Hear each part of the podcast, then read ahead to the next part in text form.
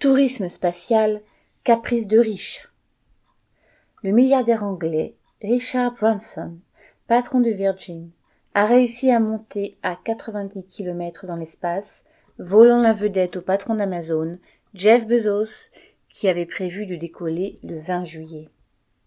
Bezos a rétorqué que lui irait vraiment dans l'espace, en franchissant la ligne fatidique des 100 km d'altitude et en embarquant un touriste spatial prêt à débourser 28 millions de dollars pour trois minutes d'apesanteur.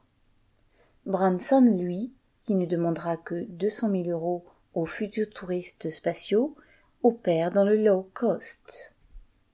Le patron de SpaceX, Elon Musk, n'a alors pas pu s'empêcher de rappeler que c'est lui qui a la plus grosse fusée, point de suspension, et qu'il enverra des millionnaires en orbite à la fin de l'année.